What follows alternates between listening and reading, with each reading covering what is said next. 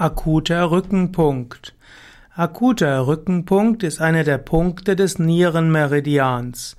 Der 27. Punkt des Nierenmeridians der traditionellen chinesischen Medizin TCM und damit auch der Akupunktur wird zum Teil als, als akuter Rückenpunkt bezeichnet. Insbesondere in der Segmentdiagnostik nach Krack gibt es einen Druckpunkt und dieser wird bezeichnet akuter Rückenpunkt. Angenommen, dieser akute Rückenpunkt ist schmerzhaft, dann gibt es den Verdacht, dass es akute Bandscheibenbeschwerden geben könnte, die man dann genauer untersuchen sollte.